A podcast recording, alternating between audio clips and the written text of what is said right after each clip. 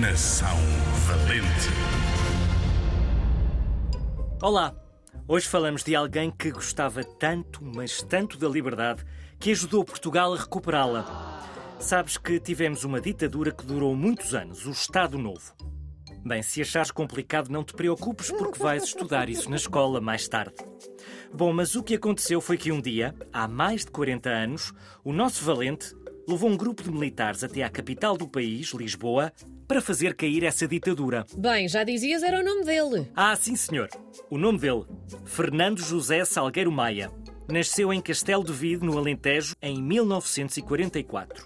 Foi como capitão do exército que fez o chefe do governo de Portugal da altura, Marcelo Caetano, deixar o poder. Foi em 1974. E tinha só 30 anos, o valente! Exatamente.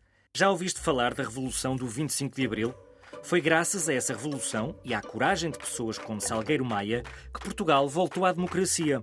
Depois do 25 de Abril, Salgueiro Maia não quis nenhuma das honras que lhe queriam dar, mas todos os anos os portugueses recordam a coragem dele quando celebra o 25 de Abril.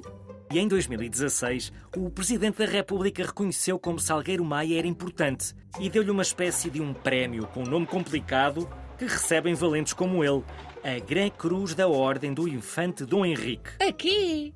Ok, ok, eu repito. A Gran Cruz da Ordem do Infante Dom Henrique.